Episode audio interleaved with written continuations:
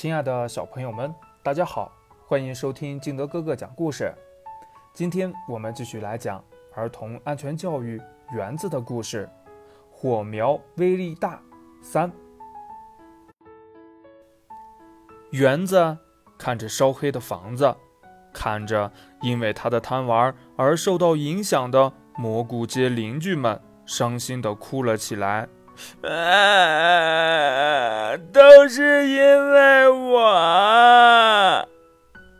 妈妈安慰道：“园子知错能改就好，所幸没有造成人员伤亡，以后一定不能玩火了。”园子很懊悔：“我错了，我以后再也不玩火了。”妈妈。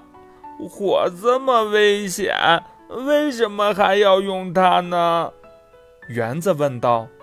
妈妈回答说：“火对于日常生活是非常重要的，我们可以用它煮熟食物、取暖等。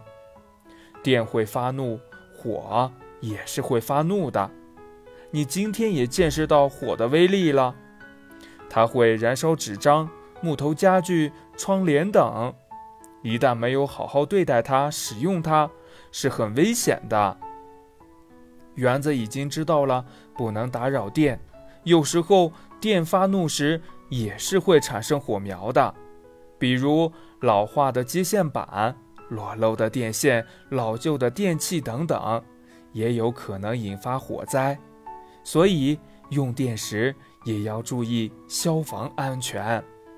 嗯，我以后一定注意。园子重重的点了点头。